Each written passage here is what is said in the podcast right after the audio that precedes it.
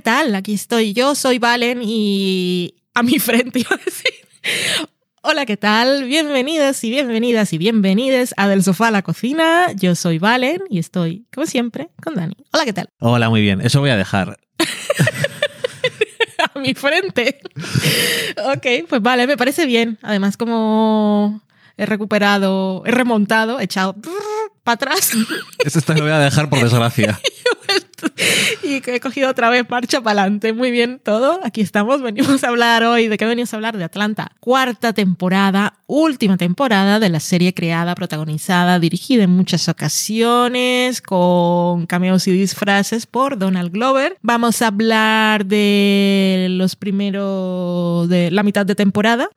Aquí llegará en algún momento a Disney Plus, como todas las series de FX, pero es en algún momento, pues con la calma, porque suele ser unos meses después de que se haya terminado la emisión en el canal original, que suele, podría ser un mes como mucho, pero suelen ser dos, a veces tres. No entiendo. Y, y no comprendemos. Podrían traerla directamente con subtítulos, con subtítulos y ya está. No sé si esperan a doblar, pero como son series que de todas maneras no ve, no ve el 80% del usuario estándar de Disney, pues yo qué sé, tráela. Por desgracia, y que doblar hablar Atlanta ya, eso, es, otra historia. Yo, ofensivo, pero bueno. En el segundo no quiero entrar y esa no es, ¿cómo es la, colina en la que voy a morir. Yo, no me voy a meter en esa batalla del doblaje. Vamos a hablar de Atlanta. Cuarta temporada que, eh, si no recuerdo mal, porque estas cosas las he escuchado hace mucho tiempo, fue escrita durante la pandemia o antes de la pandemia, ya la tenía escrita. De todas formas, eh, se rodó inmediatamente, terminaron de rodar la tercera y mientras se montaba la tercera, o sea que, eh, aunque parece una respuesta a las críticas que recibió la tercera temporada de la serie, no. hay nada más alejado de la realidad, porque esto, como este podcast, que cuando empezamos a grabar no sabemos cuál es el título, ellos cuando rodaron la, cuarta temporada no, no sabían cómo iba a ser recibida la tercera, o sí, porque si algo ha hecho Donald Glover con su serie es lo que le da la gana. Son muy trolls, pero bueno. Así que perfecto. Y esta cuarta temporada, pues sí, cuando empieza el primer episodio, como tenemos a todos los personajes, aunque no están juntos, sí te da como esa sensación de, vale, vamos a volver un poco a la normalidad, porque ya estamos en Atlanta, que tiene sentido. Que te decía yo cuando eh, empezó la cuarta temporada que me vino a la cabeza la teoría de que la tercera temporada, que había tenido episodios en los que no estaban los protagonistas, era porque al final Atlanta es una serie que habla mucho sobre América y sobre eh, los problemas, la historia, el día a día de gente de color y sobre todo afroamericanos, obviamente, en Estados Unidos. Y los personajes no estaban en Estados Unidos, estaban en Europa. Entonces, los episodios que hablaban sobre esas cosas estaban en Estados Unidos, donde no estaban ellos, mientras que los episodios en los que hablaban a veces de otras cosas, a veces de lo mismo también, pero de una perspectiva distinta. El racismo está en todas partes, pero de todas maneras es diferente, porque el racismo, pues ya lo sabéis, en Estados Unidos eh, la situación de los negros es extremadamente complicada. Una cosa idiosincrática casi del país, que forma parte de, hmm de, su, de la propia cultura. Y eso, que era, hablando de esas cosas, no se podía hablar en Europa de esas cosas, porque es muy intrínseco a lo que es Estados Unidos. Tanto los casos reales como reparations, como ciertas comunidades de inmigrantes, no, es, no tiene nada que ver con Europa. Ambos no tiene nada que ver. Nos entendemos lo que quiero decir. El, el momento actual. Em, pero en esta temporada están en Atlanta todos los personajes y la serie, entre comillas, vuelve a su ser, solo que desde mi punto de vista también es diferente, de una forma interesante, en el sentido de que lo eh, habla de una cosa como muy en general, todos los episodios ahí de, de no, no es de crecer, porque los personajes no eran, no eran adolescentes cuando empezó la serie, sino de qué pasa cuando estás en cierto momento de ser adulto, ciertas cosas que pasan también, o incluso dentro de la carrera de los músicos, qué pasa en los momentos en los que llega la cierta es madurez. Como la madurez y cierta estabilidad económica, porque era un problema con los que ellos partían de base. Bueno, Alfred tenía sus movidas y tal, pero, Pero no. dinero, dinero, aunque ayudaba de vez en cuando a Iron, no. Entonces ha llegado un momento en el que tienen pasta. O sea, el, eh, pagar facturas no es un problema, todo lo contrario, pueden vivir con, con ciertos lujos. Y entonces te puedes preocupar de la madurez emocional. La madurez también. emocional y ya los problemas son otros. Que es una cosa que dicen muchas veces de. Mm, Todo, en todo el mundo la gente tiene problemas Claro. mentales, pero no siempre tienes ni tiempo ni dinero, dinero. para tratarlos o para reflexionar sobre ellos o para hacer que te importen porque tienes que comer. Hmm. Y ese es el primer problema que tienes. No te puedes preocupar de que estás deprimido. El, em, el primer episodio fue muy Atlanta, fue en Atlanta, fue con todos los personajes y por separado, pero con sus viajes con toques surrealistas. Teníamos por un lado a Ernie Van, que iban al centro comercial, que sería la pesadilla de la presidenta de la comunidad de Madrid, porque es el sitio al que vas y te encuentras con tus ex, que es lo que ella vende que, que puedes evitar si vives y pagas impuestos en la ciudad de la libertad y la terraza con cerveza. Ay, en fin, qué risión. Y por otro lado teníamos a Darius. Que eso con- estaba basado en una historia de verdad. Cuéntame. Que una durante los. Lo de eh, George Floyd, ¿no? los riots de, por lo, lo de George Floyd, había una mujer blanca que estaba, Una Karen. una Karen, diciendo, aquí no vais a hacer cosas, Ya. yo defenderé la sociedad americana. Y este es un episodio en el que Darius está huyendo de una mujer que va en silla de ruedas con un cuchillo. Terrorífica. Y por el otro tenemos a Paperboy. Este es el episodio de la gincana. Sí, Del rapero que había sacado un disco del que era fan y no se había enterado. Y es un poco mi futuro. Lo estoy viendo. dibujado. y se había muerto y no se había enterado. Mm. Y bueno, pues al final todos confluyen Sí. Y no sé, que está guay. Es, lo que dices tú es muy Atlanta porque es. eh, ha perfeccionado mucho el, ese, ese estilo de surrealismo y que mm, está perfectamente hilvanado con lo que es la, la serie, la trama y los personajes. Es un género muy concreto, o sea, es Atlanta. Sí. Cuando luego en el futuro vea otra serie que utiliza estos elementos de esta manera, diré, es Atlanta. Pero cuando intentas definirlo, es, No, sí, es algo nuevo. muchas cosas. sí. Es algo nuevo porque no es eso, no se trata normalmente. no es, es- es complicado de explicar, la Mm. verdad. Pero bueno, sí, eso, que esa clase de, de surrealismo en el que los personajes viven en este mundo y no están necesariamente siempre sorprendidos por lo que está pasando. Sí, es que el sino que surrealismo aceptan, es la real, real- aceptan el surrealismo como parte de su realidad. porque para ellos no es Es- exactamente. Y entonces. Que, que es un poco también lo que puedes pensar tú como persona de fuera de las problemáticas de los Correcto. afroamericanos en Estados Unidos, Ujú. como dice, esto es surreal y para ellos es el día a día. Eso, yo creo que tenía alguna cita Donald Glover diciendo que era parte de la razón por la que la serie tenía una inyección de surrealismo, que era que ser una minoría racial el día a día es completamente surrealista. Mm. Y aquí simplemente hacían hipersurrealismo. Ya. Y, y es cierto que siempre tiene esos elementos de cosas que entienden más eh, gente que pasa por esas situaciones o que vive concretamente en Estados Unidos, a veces concretamente en Atlanta. Sí. Pero yo creo que no se pierden en la traducción las cosas. Siempre te llegan. sí, sí.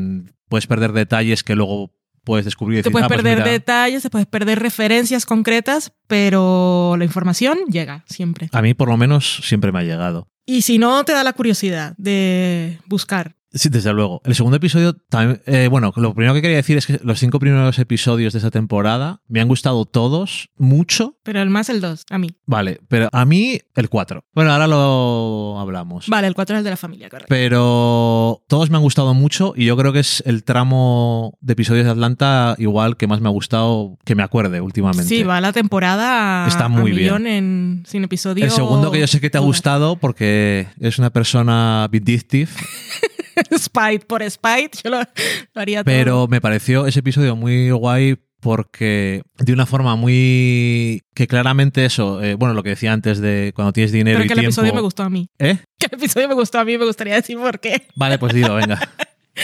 No, y luego ya tú cuentas lo tuyo. No, que a mí me gustó porque en realidad nunca me había preguntado más qué era lo que le había pasado a Aaron en Princeton, porque había dejado la universidad, que podía haber sido cualquier cosa. Y, y fue pues lo más mm, duro y realista que le puede pasar a, a, un joven negro en una universidad de blancos y es que, que lo condenen y que por prejuicios eh, se hagan acusaciones contra él. Me pareció súper duro descubrir esa parte. Luego nos dejan caer lo de ciertos abusos en la infancia, que es, es, un, las charlas con el psicólogo, que aparte me parecía mejor, el mejor psiquiatra del mundo, Uh -huh. y que, bueno, fantástico.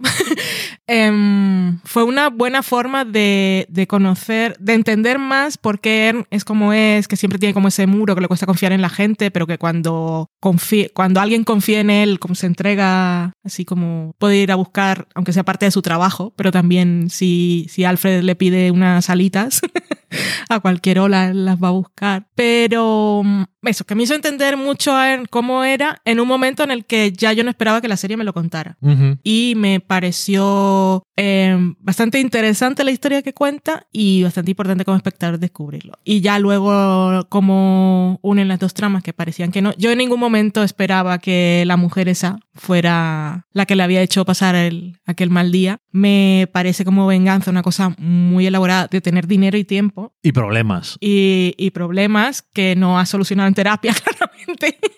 Igual los problemas que tienes que solucionar van más allá de lo que simplemente has contado. Pero de todas formas me pareció satisfactorio. Yo no, no puedo evitarlo. No, puedo, puedo no que sí, sí, es eso. Que yo sé que, te, que aparte de la parte importante, eh, la otra parte a ti te, te dio gusto. Aunque yo creo que es claramente. Ves claramente que tiene un problema con todo el espectáculo que ha montado para. Pero esta también venganza. está guay. Bueno, permitidme que hable con así adjetivos un poco chorris. Pero que es guay que nos cuente todo ese drama que pasó en el aeropuerto y no tengamos que verlo. Sí. Que uh -huh. también habría sido. Porque. Yo creo que lo oí. No sé si fue cuando si fue en los repasos que hacen de Atlanta. Es que esta temporada no, no, no lo llevo. Que está muy bien siempre sí. en. ¿Cómo se llama? El. The Prestige. En The Prestige de. ¿De quién es eso? Ringer. De Ringer. Hacen un repaso de cada episodio de Atlanta. Eh, dos Está de, muy bien eso. De sí. los que trabajan en, en, The Ringer. Y están muy bien, son muy interesantes siempre. Y siempre te, además te aportan cosas.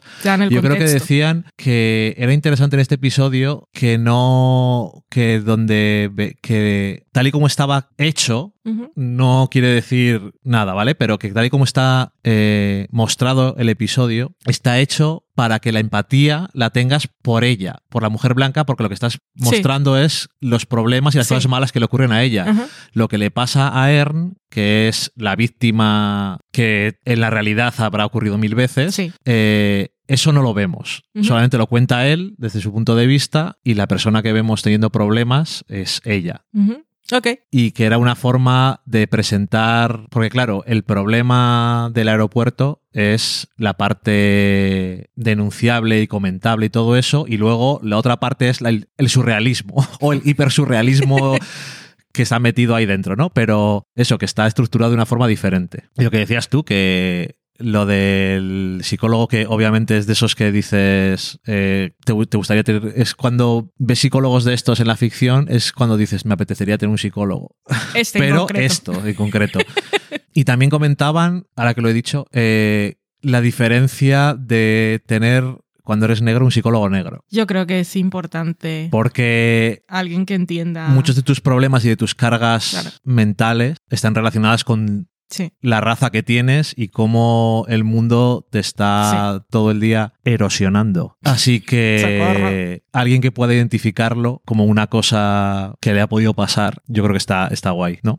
Pero ojalá Aaron vuelva a terapia, porque es una cosa. Lo dice es al un, final. Es, es, un paso complicado para, para la comunidad negra. Hombre, y ya lo ves al principio que dice estoy yendo a terapia y empiezan a reír de él. O sea que son cosas complicadas, ¿no? Que también todos son, dejan ahí las cosas como que no son nada, pero también está comentando sobre Sí, eso sí, al sí. final. Cuando estás en una posición de privilegio que puedes ir a terapia y aún así te cuesta porque todo lo que está afuera te están diciendo por qué vas a terapia. Mm. Pero bueno. Eh, luego, el menos mejor de los episodios para mí fue el 3, que es el de Paperboy intentando ser un Ah, pero es divertido. manager con los avatares blancos y demás y Ern intentando ser representante de alguien que le hace pasar por Era intentando huir de lo que le estaban intentando, Sí, también. le estaban obligando a hacer en, en la agencia, que era, a ver, a limpiar la imagen Sí. de una persona blanca que había, no me acuerdo si era que había matado, había atacado, no me acuerdo cuál era el caso en concreto. Le había, había disparado a un chaval negro que estaba Es recogiendo, vendiendo cosas para caridad.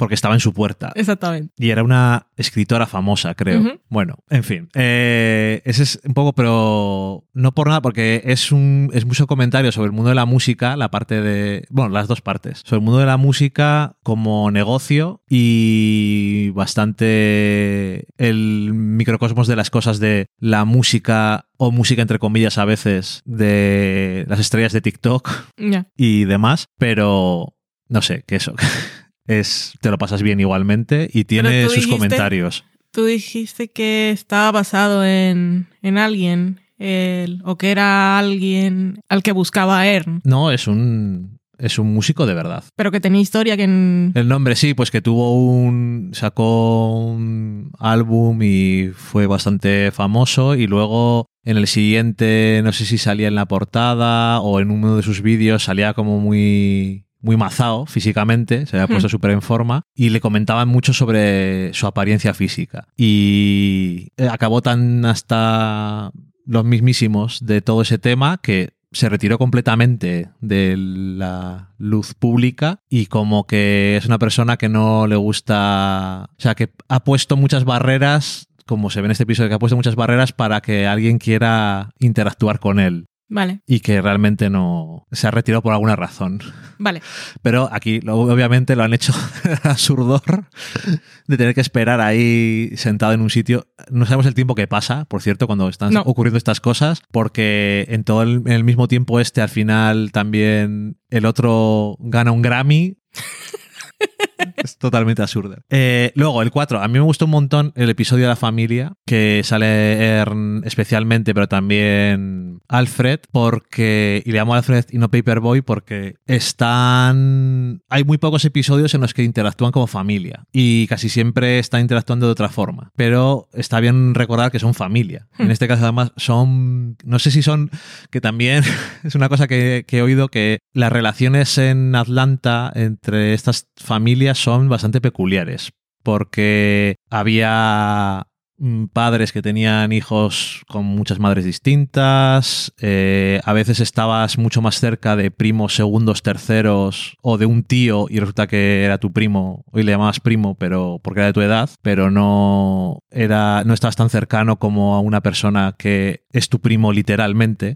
Entonces las familias son, son un poco así y, y toda eso, verle cómo cuando entra la, la tía de, de Ern en el sitio de grabación, el otro ya sabe qué es lo que hay, porque no es, esa no es su madre Sí. y ninguno de los que sale es, son los padres de, de Alfred, No. pero es su primo. No sabemos exactamente cómo, pero es, fam- es familia suya, cercana. Y tienen un entendimiento de las cosas. Y me gustó, y me gustó además también la trama del padre, porque me parece como muy... Es muy triste. Ya. Y, porque, y, la- y lo sientes como muy auténtico al mismo tiempo. Porque es una persona que simplemente quiere pasar un día tranquilo y hacer una mierda que tiene que hacer antes de que no se la dejen hacer. Y le engañan, entre comillas, y sin, y sin También parece una comillas, persona que quiere, que necesita que le hagan validación. caso, sí. Quería sentirse bien, quería, quiere sentirse Que lo vean. Y después lo, lo ven, vean. pero de la forma incorrecta. Exactamente. O sea, al final es muy triste por eso, no porque él empieza el día no queriendo que lo vea nadie, Mm. Porque va cuando no hay nadie. Y no al- queriendo ver a nadie. Va cuando no hay nadie Hmm. para disfrutar de las cosas sin que nadie lo moleste.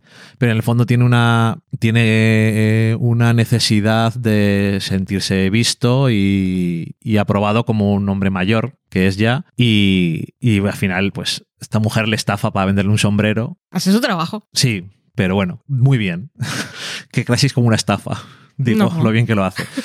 que, mm, pero eso, que le ven en los sentidos menos positivos. Y la han fastidiado el día y al final cuando termina el restaurante ya es como los jóvenes que le han estropeado el día se quieren seguir estropeándoselo. Pero bueno, que eh, me gustó porque retrata en muy poco tiempo todas las dinámicas de los personajes. Enseguida entiendes dentro de la familia cómo funciona todo. Porque están todos los hermanos, cada uno tal, y ves cómo la pero todo, todo, todo el conjunto de historia es súper triste. Eso es tristísimo, pero digo que la, la tía de, de Ern, eh, todo el mundo sabe cómo es, y la cosa que está, y lo que está haciendo, eh, que cuando empieza es el drama, luego que debe ser una cosa también muy de familias de negros, eh, que la gente de color más oscuro y de color más claro. Les el colorismo. Les tratan, les tratan diferente. Mm. Y entonces. Eh, pero eso de negros y en Latinoamérica también, ¿eh? También, bueno. Sí, sí, sí. Pero en la comunidad afroamericana es eso, porque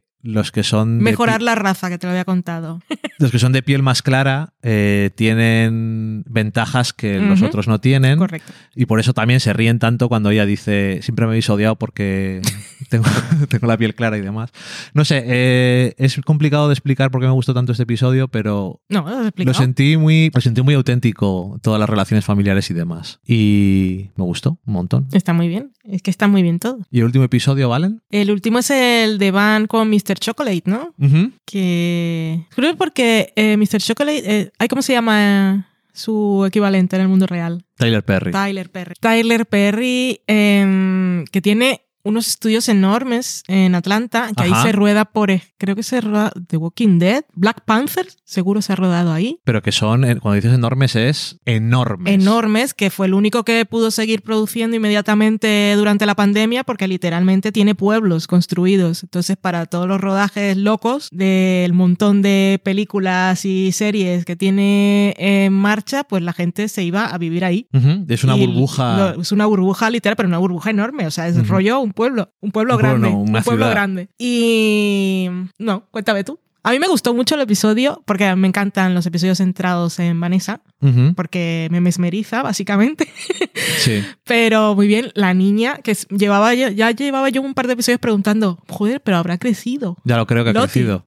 Y ahí está, maravillosa actriz, ¿Sí? que va muy bien para el personaje que tiene que interpretar, que es de actriz natural dentro de la ficción. Eh, y cuenta todo el episodio, yo comento el final, que me pareció guay. Es que Sassy Beats es una estrella que cuando está en pantalla es complicado quitarle, quitarle los ojos de encima. Totalmente. Básicamente. Entonces es un episodio en el que solo sale ella como protagonista. Quiero decir, no, hay, no puedes poner muchos problemas a eso, ¿no? Que eso es, al final es un comentario sobre eh, el tema este de Tyler Perry, pero... Es un comentario cultural, ¿no? Cultural. De cómo, los, cómo, como el debate que tienes como negro de que un productor negro tan exitoso eh, tenga éxito. tenga éxito y le dé trabajo a la comunidad, pero al mismo tiempo esté reforzando estereotipos. Y y haciendo, no haciendo entre comillas, no haciendo entre comillas eh, arte de alta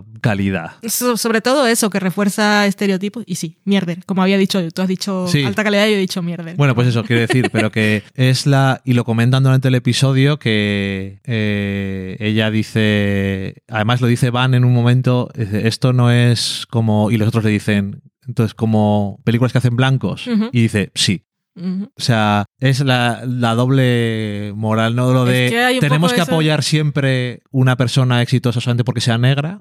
Y ella dice, yo creo que no he visto más que un par de películas, no me ha gustado ninguna. Tenemos que decir que nos gusta todo lo que hace. Claro. Porque está porque no solamente porque es negro y tiene éxito, sino porque está dando trabajo, lo que dices tú, a un montón de actores y a toda la comunidad, a toda Atlanta, porque sí para alimentar semejante ciudad hace falta mucha gente que trabaje ahí. Y hay muchos rodajes que se hacen. y muchos rodajes, sí. Entonces, bueno, esa dicotomía y luego aparte le meten el surrealismo que muy apropiadamente eh, Donald Glover sale como Mr. Chocolate. Digo muy apropiadamente porque Tyler Perry le hemos visto que su una de sus cosas que hacía antes mucho era en películas Y, como y ponerse cosas de gordo. de Gordo o Medía, que era, ha hecho seis o siete películas de la mujer esta. Ah, ese es el. Vale, vale, vale. Alto, alto arte. Correcto. Y, y eso, y cómo van haciendo. Entonces, eso es el hipersurrealismo de eso, pero ya desde el principio hay una cierta cosa de. Hay algo que no está bien. ya. con el- cómo habla con el. con los altavoces. Siguiente escena. Y dice, es solamente un ensayo. Lo, lo arreglamos en postproducción. es el chiste que va todo el rato. Y, pero al mismo tiempo funciona como thriller de madre que pierde a su hija. Sí. Y no sé. eh, por cierto y que laberinto. y laberíntico y demás. El cosa mago de Oz, de cuando quitas la cortina y ves al personaje que está detrás, que dice, estoy escribiendo con mi órgano, o sea, para que veas cómo hacer los guiones. Eh, pero que eso, que nada más empezar el episodio sale un cartel de Mr. Chocolate, póngame su película, y eso está basado en un cartel de verdad. Que Una valla. alguien, alguien- una valla publicitaria que alguien puso eh, Tyler Perry, ponme en tu película, en tu próxima película, como X cosa quería ser, como este papel. Mm. Y ponía un teléfono para que le llamaran y la contrató. Mm. Y aquí también sale al principio lo mismo. O sea que desde nada más empezar te está diciendo, va de esto. O sea, no es sutil. Y ni, ni aunque no te hubieras fijado, nosotros no sabíamos eso y sabíamos que se trataba sobre. Ya. Pero al mismo tiempo, eso, pues, te está contando un poco todas esas cosas, otras cosas. Tyler Perry en, en verdad no lo tenía nada controlado hasta la pandemia. Porque, Porque se habló más- mucho de él, que era el primero que había podido poner en marcha otra vez todas sus producciones sin esperar protocolos y cosas y sin que la gente se enfermara, precisamente porque tenía la hiperburbuja. Y entonces leí todos los metros, los lotes que tiene, como, como veis los de Paramount y esas cosas, eso los tiene él también. Y aparte casas, calles para rodar, en fin. Sí, que es una cosa en la que para construir eso tienes que haber llegado a un cierto punto en tu carrera, no de tengo éxito, sino lo siguiente. Porque no, una, no cualquier actor que tiene éxito No. o cualquier director, guionista, actor que tiene éxito puede hacer unos estudios. Ni Eh. quiere. Ni quiere, pero no puede. Eso seguro. Y eso, eso es, mm, te dice, porque yo nunca he visto una película de Tyler Perry, ni serie. Y mira que Pero hay de deben todo, ser ¿eh? como las que hacían de parodia en Dear White People, ¿no? Sí, eso es, Eso es. básicamente. Vale, Pero, vale, vale. claro, eh, al mismo tiempo es un. Y en Insecure. Al mismo, eh, correcto. Eh, al mismo tiempo es un. Es una ficción que dentro de la comunidad negra es como. Es un. Una parte fija y una parte fija en el sentido también de que es cómoda. Que a veces puedes ver una cosa de esas y reconoces todos los arquetipos y sabes lo que te va a dar. Es Hmm. como la comida rápida. Sí. Y Bueno, como las telenovelas de blancos, ¿no? me imagino que sí. Tampoco sois un gran conocedor y sin embargo me imagino que será lo mismo. Bueno, pero aquí llegaron las topacios y todas esas cosas, más o menos, y, y ves por lo menos audios en Instagram y algún zoom, zoom, zoom. Sí, por supuesto. Pues eso. Tiene sí, unos sí. códigos y unas cosas de repetirte la información constantemente y Correcto. de que lo veía la abuela, por eso la abuela de dragones estaba tan, tenía tanta práctica en identificar conflictos, el malo, el bueno, en cuanto le ponían un episodio Pues, de Juego supuesto. de Tronos, porque es la base del melodrama y ella lo ve, ya sabe, este es el malo y va a decir que esta es su hija y lo va a matar. Lo que pasa que aparte de las series, esto, o sea, no es solamente de Hubs y de Have Nots, por ejemplo, que Sí. creo que es una serie, sino que hay un montón de, una serie de películas de todos los melodramas, comedias, o sea, hay prácticamente todos los géneros. Sí. Es como, es más, yo lo me parece más equivalente casi a si conoces, que hoy en día la gente está conociéndolo mucho más, los, las películas de, de Bollywood y cosas de ese tipo. Es como unos códigos tan claros y tan distintivos enseguida y tantas producciones, se hacen tantas, pero vamos, lo que dices tú también, es como la telenovela, que se hacen tantos episodios seguidos, que es una locura que no puedes hacer más que lo que haces, ¿no? O sea, literalmente, no tienes tiempo. Y que los guiones se escriben muy rápido y se rueda la primera toma y, y vamos venga, pa'lante. y siguiente. Pero bueno, que justo el otro día estábamos viendo en, creo que era en Celebrity Jeopardy, que había una- un actor que había estado en una de estas telenovelas americanas interpretando al mismo papel 42 años. Mm. Que es que flipas. Yo eso me parece, debe ser un récord o algo. No lo he oído que lo sea, pero No lo debería. sé. Buena memoria. Porque si algo tiene, nos reímos y esas cosas, pero es que esto les pasa en el guion por la noche y tienen que rodar escenas larguísimas al día siguiente. Y eso, que no hay tiempo para estar aquí pensando. Claro, tienes que tener los trucos como tenía Joey. De decir, smell the fart, cuando no te acuerdas de lo que tienes que decir. y ya está. Eh, bueno, Atlanta. Pues Atlanta, aquí estamos la mitad de temporada. Volveremos para el final porque será el final de la serie y, es una de esas únicas Lo que merece, nos deja Ashley. El panorama de la ficción internacional. ¿Qué está pasando? que Cuquisto se ha estremecido y me ha transmitido algo. Me ha hecho cortocircuito.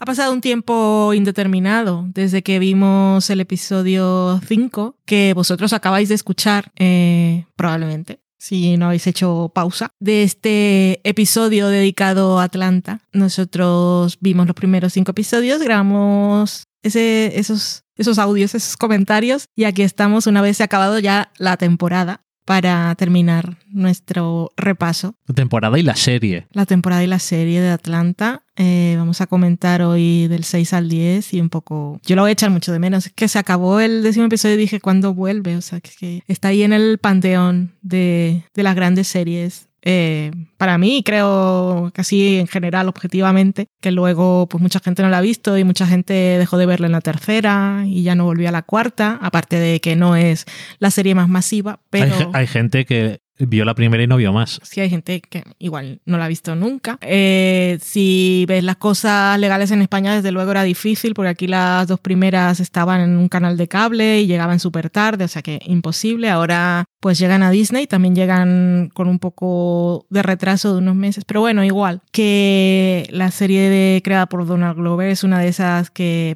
que marcan un antes y un después en la forma de hacer las cosas, que se recordará como esto es lo que hacía Atlanta y, y también será una inspiración. Será una influencia y para muchos creadores. Referente, referente total de que hablaremos que esta serie se parece a Atlanta y ojalá muchos creadores tuvieran la libertad de, que ha tenido Donald Glover eh, para, para hacer lo que ha querido con esta serie, pero sobre todo que haya creadores que aparte de que tengan la libertad también tengan pues el talento y se reúna con ese... Es que confluyó todo en Atlanta tener ese, ese equipo de actores maravillosos que ahora si hay alguien que empieza a ver Atlanta ahora lo reconoce y dice, ay, pues esta salía, mm, digamos, Deadpool y...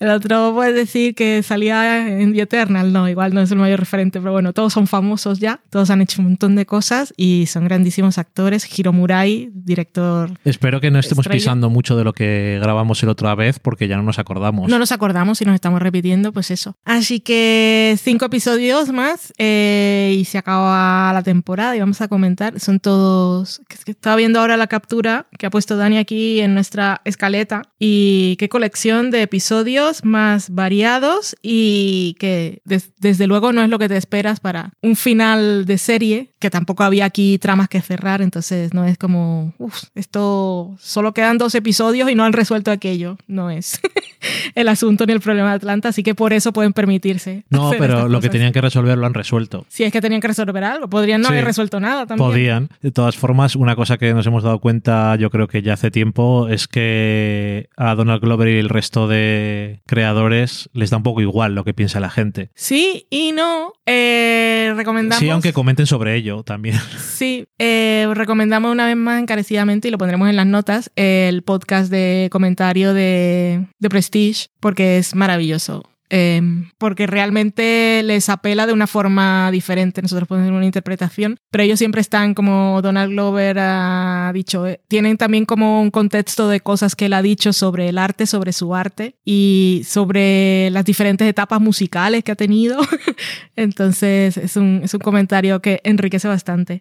Pero bueno, tenemos el episodio, vamos a seguir, eso fue lo que hicimos en la primera parte, ¿no? Es que ha pasado mucho tiempo desde que grabamos el episodio 6 es el de Safe Farm, ¿no? El de que Paperboy cree que está en peligro. Y están por otro lado Ern y Darius intentando conseguir una, unas zapatillas. iba a decir unas bambas, esto es catalán. Unas zapatillas de edición limitada. Sí, es un episodio puramente cómico. Sí de aventuras. Que desde luego yo personalmente me pareció bastante gracioso. Hmm. No es de los más trascendentales, No. Pero te ríes. Que por cierto, vi en TV Showtime que la gente pone comentarios. Es una, la cosa más útil para mí no es lo que la gente piensa, sino cuando la gente pone planos de otras temporadas Sí. o como diciendo esto salía aquí o es una referencia a esto. Me parece Mm. muy útil. Y en la primera temporada, un camarero está hablando con Paperboy y le dice: Venía alguien buscándote, tenía una chaqueta rosa, la mitad de la cabeza rapada, y es este, esta persona que le estaba buscando para matarle. No, tiene nada- no era el asesino por haber eh, bailado esa canción, pero era uno que tenía un beef con él del instituto o algo así. Vaya por Dios. Eh, pero bueno, que es un episodio puramente cómico, que también le salen bien. Sí. Si- siempre hay comedia en todos los episodios, pero bueno, en unos más que otros y este pura comedia. Y la escena de Darius. Darius es que está muy bien y bueno, ya hablaremos más de Darius porque hay otros episodios. Pero eso, es un episodio como muy de comedia que te vale un poco para. No sé. Iba a decir para limpiar el paladar, no, pero el siguiente episodio Es de comedia, sí, pero luego también tiene su parte de comentario y es que en Estados Unidos cualquiera lleva un arma y entonces pasan Sí. cosas. Sea, en el centro comercial, que es un poco, está rodado claramente en, en tono cómico, pero es también un poco sátira. Sí, sí, no, desde luego. Y también me encantan esas cosas que hacen ellos de mm, dedicarle tanto tiempo a esta pobre persona que es una aspirante a ser rapero. Sí, pobre. Y estás ahí esperando que llegue el momento y que demuestre que realmente, pero no. Es como, pero eso me encanta porque es una de las muchas formas. Está de la forma, el estilo eh, más eh, cómico y tal, pero cómo juega siempre con las expectativas. Además, el episodio empieza con él, ¿no? No sé, no sé si empieza. Creo que empieza con él en el coche. Con su novia. Con la novia y, y entonces dice, yo pensé por un momento, vale, se van a ir a un episodio de esto centrado en otros personajes, pero no. Eso es. Eh, y claro que eso, que luego pasas a Snipe Hunt, que es un episodio precioso para mí. Sí, es precioso. Y Es el más bonito de Atlanta. pues probablemente es el episodio más bonito de Atlanta de, de todos. Mm. Los que he hecho está centrado en la relación de Ern y Van y, Y Lottie, que también está por allí. Le mete también todas las cosas esas surrealistas, realismo mágico, Sí. llámalo como quieras, que también lo hace además, lo hace genial. Pero es un episodio... Y tiene el momento ese cuando, cuando van camino al camping que los para un coche Sí. y yo dije, uy, siempre tienen miedo, Los- pero no. los para un coche, los para, para una persona. Una persona, sí. Una persona blanca. Sí. Dice que hacen estos negros aquí Bueno, en, esta- en este paraje solitario. Y ellos comentan sobre cuántas posibilidades hay de que nos mate, cuál- qué tanto por ciento hay. Eh, pero tiene unas escenas muy chulas, eh, cómo está rodado el episodio, con la naturaleza y todo eso, eh, las escenas con la hija y luego el, el discurso que da en la tienda de campaña y un poco como ver que obviamente esto es para celebrar el cumpleaños de Loti en teoría, Pero realmente es porque Ern quiere convencer a Van de algo. Y, y bueno, eso, que ha comprado una tienda de campaña demasiado grande, se- ha comprado un... Porque le sobra el dinero. Un camping entero, pero es todo como para... que parece que vale para algo, pero realmente eso no la va a convencer. Lo que es importante es lo que pasa después. Y no sé, y te habla, pues eso, de los personajes de una forma que no estás acostumbrado a verles, además. Y no sé, a mí me, a mí me pareció que era muy chulo y el final Al final, precioso. es una maravilla. Es lo, lo poco que puedes hacer con un plano. Hmm. Una maravilla. Bueno, pero es, es todo cómo está estructurado el episodio. Porque si no, Sí, sí, no sí, desde nada. luego, pero mm, me refiero a que también puedes no ponerle. sí. Pero lo pones y es como claro, la guinda. La guinda. Es, es la razón de ser también. Porque ya parecía. Estamos hablando con spoilers, ¿no? Porque estamos comentando cada episodio cómo iba Sí. esto. Porque estabas eso que dice, eso que pasa, y Sí. no sé. Eh, no, no, por nada en concreto, sino esto lo puedes borrar. Que te notaba como. No, pero no quiero entrar en concreciones, pero tampoco pasa nada si decimos cosas, porque estamos yendo episodio a episodio. Por eso, exactamente. Que si alguien está escuchando esto episodio a episodio es porque lo ha visto, espero. Ya, ok. O bueno, no sé. Anyway, da igual. Hombre, la verdad es que sí, que está súper bien hilado todo el, el episodio, el deseo de cumpleaños, la cacería de estos seres mitológicos o no, eh, la relación entre ellos dos, no sé, es que es todo, no sé. Ah, y, y, y, y es bonito también porque Lottie parece indiferente, pero no es verdad. Sí, Durante todo el episodio parece que, ok, pues no igual. es una niña. Pero tampoco sabemos lo que está pidiendo de deseo. No, Pero entonces cuando llega al final dice, ¡ay, tan bella! sí. y qué guay.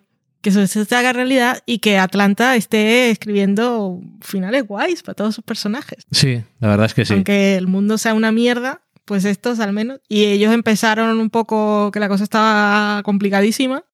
Pues mira, el tiempo pasa. Sí, Vamos a, vamos a sanar heridas y superar otras cosas. Que esto lo comentaban en el Prestige Podcast, eh, sobre todo por el final, sin adelantar el final ni nada en concreto. Y, eh, y decía que uno de ellos al menos, no, supongo que los dos, pero uno de ellos decía algo que me gustó y me llamó la atención, comparando... No, lo comento al final, porque Mm, tiene que ver con el final. Pero bueno, a ver si me acuerdo. Eh, seguimos entonces con el episodio 8, que hablando de temporada que se está acabando y solo quedan tres, donde están mis personajes, pues nos vamos a un documentary de esto, como aquel programa de televisión falso que vimos en la primera temporada, era el episodio 6, el del reality, aquel programa de entrevistas que salía Paperboy sí, pero por lo menos salía. también tenía anuncios, sí, por lo menos salía. Aquí, pues es toda una historia mm, histórico-ficción, porque la película de la que hablan, que es la de Goofy, ¿Goofy es Pluto? No, en absoluto. ¿No? ¿Quién es Goofy? Yo no sé quién es Goofy. Pluto es el perro que actúa, que actúa como perro y Goofy es el perro que actúa como humano. Creo que no conozco a Goofy entonces. Ok. Pues bueno, personaje de Disney, empieza el logo de Disney y todo. y una historia de un directivo de Disney. Y se está emitiendo en una cadena que es propia de Disney. Así es. Sí, eh, este es un episodio que da igual si sabes cuál es la película, Pero, pero si sabes cuál es la película, mucho mejor. Y si eres una persona negra en Estados Unidos que creció viendo esta película, creo que tiene mucho más sí, significado. esa película tiene un significado. porque lo que está diciendo de alguna forma, o sea, la base es un poco medio basado en un meme de que esta película eh, de Goofy e hijo que se llamaba aquí eh, era la primera representación real de personajes negros Aunque fueran perros. por parte de Disney y que ellos se veían reflejados en ello y y un poco pues se inventan toda esta historia de un animador negro en Disney que por cosas del destino acaba siendo presidente de Disney Por un error. por un error. Porque tenía nombre blanco. Lo confundieron con otro. Exactamente. Y por un, por un error administrativo acaba siendo presidente de Disney y un poco se acaba volviendo loco. Y la verdad es que como poco es interesante, pero desde luego es- te llama mucho la atención Sí. cuando dices, me quedan tres episodios y este es uno. En ese sentido sí que es tanto no siendo cierto, pero siendo cierto, no nos importa lo que penséis. Mm, Y lo de jugar con tus expectativas. sí. Porque desde luego no sabes. Y además es que te decía que cada vez menos gente ve las cosas en directo, pero te pones efecto y dices, voy a ver Atlanta. Y llega cinco minutos tarde y dice, hoy no han puesto Atlanta.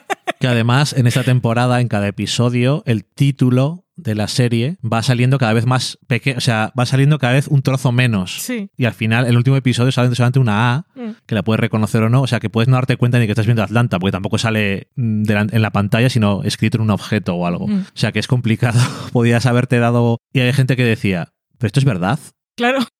Porque está, aparte que eso es otra, está hecho además en un estilo documental de una cadena de cable en concreto. O sea, Mm. es todo, tiene mucho curro, Sí, sí. pero Yo hubo un momento que dudaba, primer- cuando me dijiste que la película existía, porque yo no tenía referencia, sabes que no, no sé quién es Goofy, pero luego cuando estaban diciendo que no sé qué, y en los 90 y Disney, modelo de diversidad y tal, no.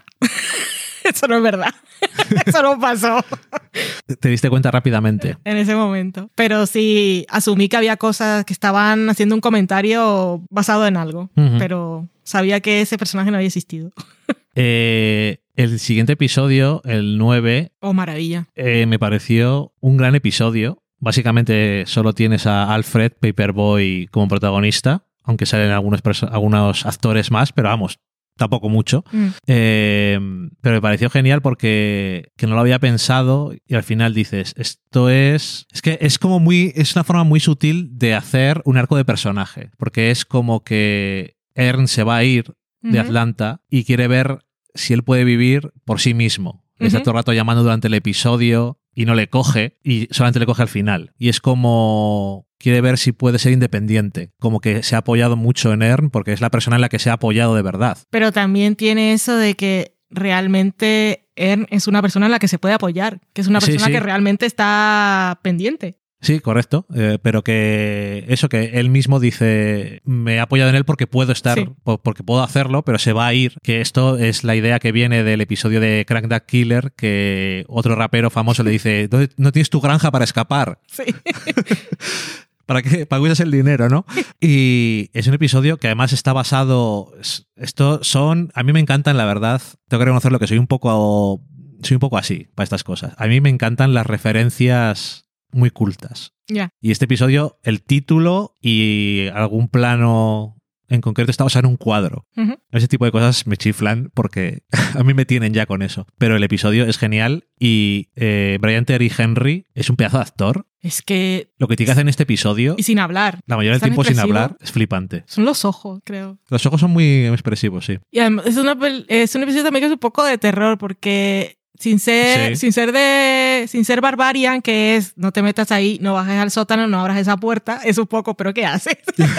¿Qué haces? ¿Cuál coño tú un tractor? ¿Pero por qué estás haciendo esto? Porque sí, tengo que saber que puedo hacer que este tractor funcione. Ya. Es un poco... ¿Cuántas cosas le pasan? todo lo que le puede pasar prácticamente.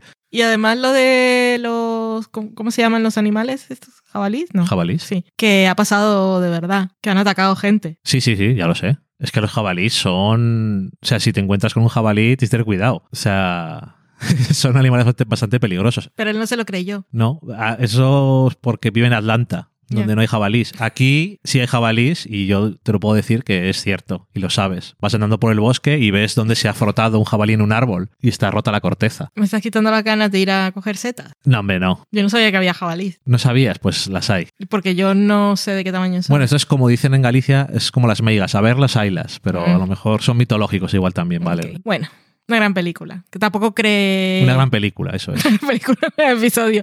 Ya, la película quería decir episodio y vosotros seguramente no sabéis porque puede que no lo hayáis escuchado. Nosotros lo hemos grabado inmediatamente antes. Em, no, a decir que Alfred tampoco sabía, creía que podía quemarse porque es negro con el Eso es sol. correcto. Ese toque para el final a mí me gustó un montón. Maravilla. Y con esto llegamos, después de este gran episodio centrado en Alfred en la granja, con el tractor, nos vamos al final de serie. Que podríamos decir que es un episodio que salen todos los personajes, Ujú. Pero está muy centrado en uno en concreto. Y ahí Donald Glover sabía lo que queríamos, porque era un poco a lo largo de la serie, de todos, y en esta temporada, todos han tenido su episodio, porque Van también tuvo su episodio, Correcto. Ern tuvo su episodio, Alfred tuvo su episodio, y ¿qué vamos a hacer con Darius? Como Darius es un poco espíritu libre Ujú.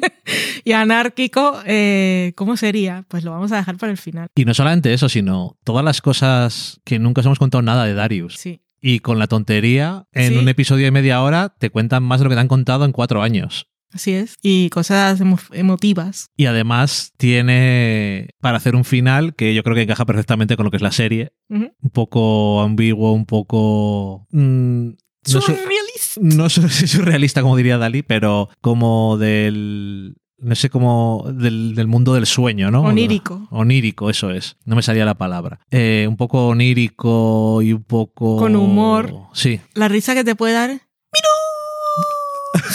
Súper absurdo. ¿Por qué hace tanta risa?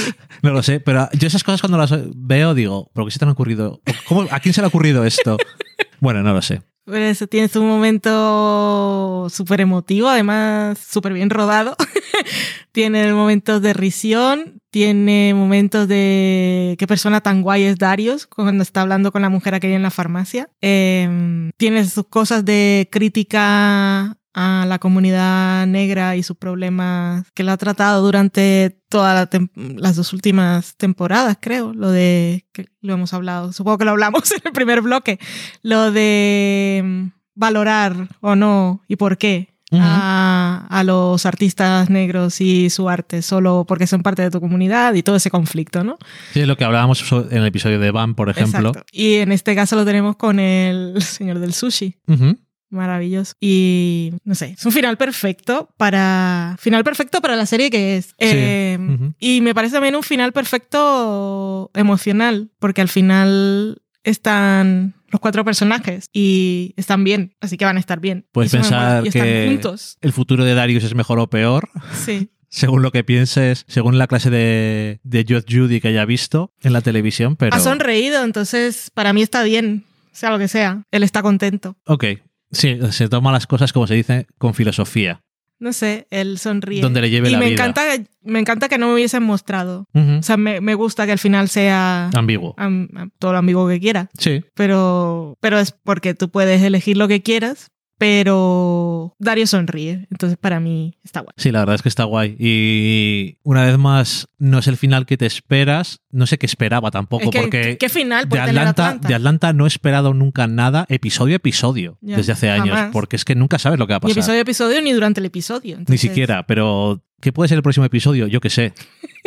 Ya hace tiempo que no sabes, puede ser de cualquier cosa, con cualquiera de los personajes o con ninguno. Mm. Y, y no sé, es una cosa que eso, no sabes qué es lo que esperabas, pero es un final estupendo. O sea, Ah, y lo que había dicho antes, que había dejado para después, en relación, lo que decían en Prestige Podcast, que les había gustado mucho este último episodio porque era divertido y tenía, les había encantado, por ejemplo, el momento en el que llega Darius en el convertible rosa y, y le pega el y puñetazo. están todos después en la carretera, que la imagen es súper bonita y están contentos y están comiendo lo que quieren comer, que era algo súper guay, porque... em, y lo ponían en comparación con Black Panther, que se ha estrenado también, coincide en el tiempo y es una gran película y moló un montón y para la comunidad negra es súper importante y todo eso, pero que siempre tiene la cosa del duelo y que ellos siempre están cargando con el duelo, la reivindicación y las cosas y que a ellos, Prestige Podcast digo ellos porque son negros los dos, eh, y, y que les gustó poder disfrutar de esta serie que tenía un final que simplemente era lúdico y, y guay y luminoso, sin tener que preocuparse por todo ese resto de cosas que son la vida real. Sí, porque además tiene un momento que podía haber sido dramático, Sí, sí. El del- el del la policía, policía es y la policía no pasa nada. Es todo por culpa de la loca esa. ¡Qué risa, de verdad! Casi me muero. Si fuera esto vodka, podría hacer así. es maravilloso, sí. Pero que eso a mí me ha encantado y ya hace, no sé si lo he dicho más de una vez cuando se ha acabado cada episodio, esta última temporada o este último tramo, cada vez que terminábamos decíamos, decía yo, nunca va a volver a ver una serie como Jamás. Atlanta. Pero yo creo que efectivamente, como decías tú, va a ser muy importante, no solamente para creadores en general y para una forma de, de este tipo de serie y de este tipo de humor y demás, cómo hacerlo en televisión, sino que para creadores negros, Hmm. para ver que ya hay muchos ejemplos, ha habido muchos ejemplos durante estos últimos años Sí. y en la historia, pero eh, Atlanta yo creo que es un pilar de lo que dicen siempre de la representación es importante porque puedes ver a gente como tú haciendo cosas, en este caso es la representación de creadores, un creador negro y todos los actores y demás, historias que son eh, con una idiosincrasia totalmente anclada en la experiencia negra en Estados Unidos Mm. y han podido hacer comedia, han podido hacer cosas totalmente surrealistas, eh, realismo mágico, un poco más de drama, pero con un toque de humor negro. Han podido hacer cosas que a lo mejor nunca se solían hacer, sobre todo con esta concentración y con esta calidad, porque los valores de producción Es que además, cada episodio, de la de serie y el cuidado con la dirección, la música. la música, la dirección de fotografía y todo, Todo. eso. Aparte que los actores, como decías tú Mm. antes, se han juntado lo, lo clásico de casualmente hemos encontrado estos actores y luego han sido muchísimo más famosos, ¿no? Pero es como que encuentras a ese cast y no lo podrías hacer ahora. Mm, Y no sé, la voy a echar de menos, la verdad, porque yo también. Pero bueno, al menos la tuvimos y sigue estando ahí. la tuvimos y nada, ahora a ver qué le apetece hacer. Bueno, Donald Glover va, va a seguir adelante con el remake este que iban a hacer de Mrs. Mrs. Smith, pero sin No Phoebe, ha, no, se ha vuelto, Waller-Bridge. no se ha vuelto a decir nada, no sé en qué ha quedado eso. Yo tampoco. Ha que, había quedado muy raro, ¿no? La cosa aquella. Sí. Pero que no, está- no se hayan enfadado ni nada, simplemente que no... Que no se pusieron de acuerdo, al parecer. Porque tenía una idea muy clara y tal, pero no... Son bastante diferentes. Cuando lo dijeron es como el sueño. Porque los dos llegaron más o menos contemporáneos y, cambiaron la forma de hacer muchas cosas. Y era como qué sueño tener sí, pero son a dos, Phoebe y a Donald. Pero... Son dos visiones muy distintas de la ficción. Entonces, hmm, en fin, Atlanta. Atlanta. Echaremos de menos. Te volveremos a ver. Adiós. Adiós.